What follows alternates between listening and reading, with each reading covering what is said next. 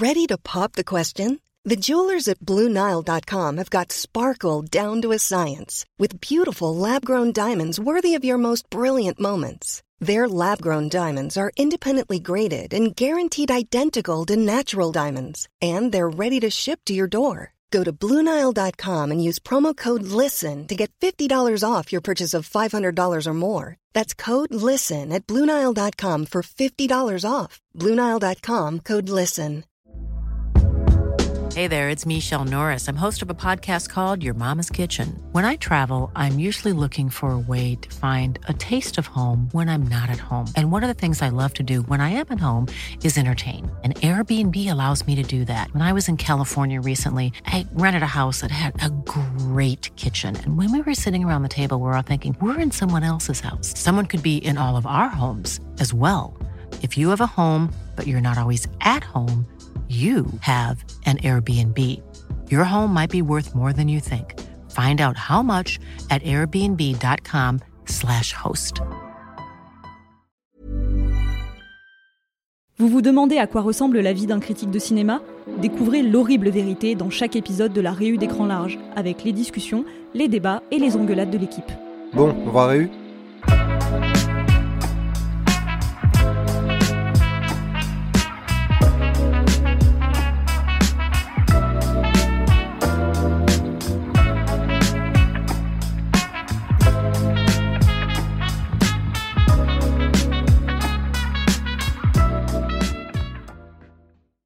Élémentaire, le dernier Pixar, écrit et réalisé par Peterson, est sorti en salle un peu plus tôt dans le mois.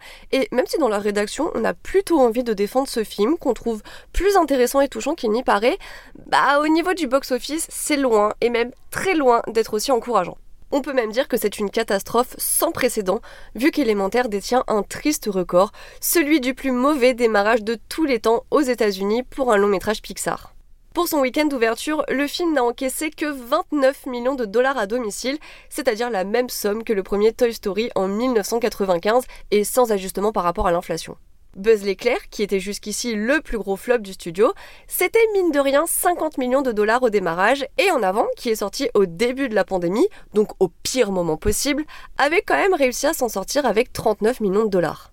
Même si Élémentaire s'est étonnamment bien maintenu pour son deuxième week-end avec une baisse de 37% seulement, seulement entre guillemets, en partant d'aussi loin, ce sera certainement impossible de sauver les meubles et d'éviter un autre crash, surtout avec un budget de 200 millions de dollars à rentabiliser. La seule consolation possible pour l'instant, c'est que le film a quand même fait mieux qu'Avalonia, le dernier long métrage de Disney qui devrait servir d'exemple dans le dictionnaire pour la définition de défaite. À l'heure actuelle, Élémentaire n'a donc que 65 millions de dollars en poche du côté de l'Amérique du Nord et un peu plus de 120 millions au box-office mondial en rajoutant les recettes à l'international. J'en profite pour faire une courte parenthèse sur la France, où le film a enregistré un peu plus de 116 000 entrées pour son premier jour en salle. Là encore, c'est moins que Buzz l'éclair, mais c'est pas le pire démarrage qui reste attribué non pas à Avalonia, qui est sorti directement sur Disney chez nous, mais au Voyage d'Arlo, l'autre long métrage réalisé par Peterson. Alors, un échec, ça peut arriver, et Pixar en a déjà connu quelques-uns, mais là, la situation est vraiment alarmante, surtout au moment où Mario est en train d'entrer dans l'histoire avec ses 1,3 milliard de dollars au box-office mondial. Jamais la marque Pixar n'avait suscité aussi peu d'intérêt, alors qu'il y a encore de ça 4 ans, le studio était toujours un des mastodontes de l'industrie. Chaque sortie était un événement et chaque film un petit bijou plus ou moins brillant.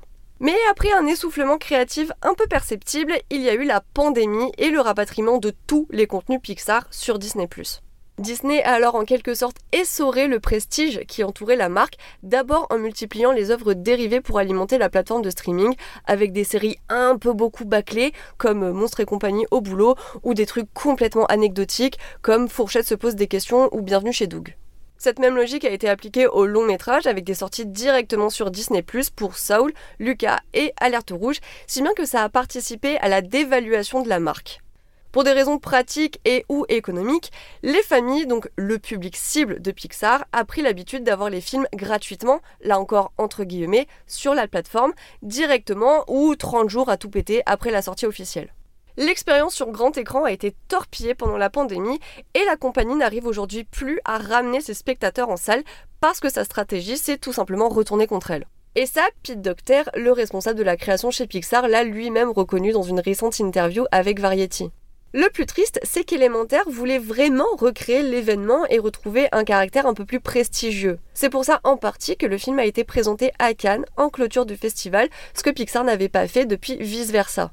Il y a aussi le court-métrage Le rendez-vous galant de Karl qui est projeté juste avant le film dans certaines séances, alors que depuis Bao, qui précédait Les Indestructibles 2, tous les formats courts de Pixar étaient eux aussi catapultés sur Disney+.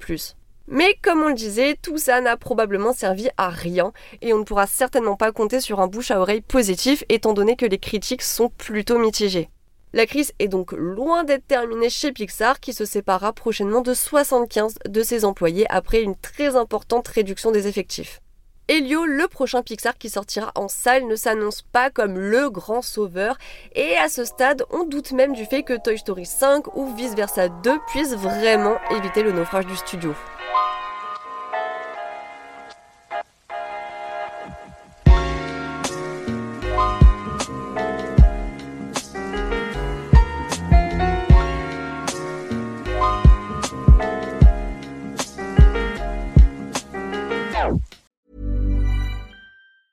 Even when we're on a budget, we still deserve nice things. Quince is a place to scoop up stunning high-end goods for 50 to 80% less than similar brands. They have buttery soft cashmere sweaters starting at $50, luxurious Italian leather bags, and so much more. Plus, Quince only works with factories that use safe, ethical, and responsible manufacturing. Get the high-end goods you'll love without the high price tag with Quince. Go to quince.com/style for free shipping and 365-day returns.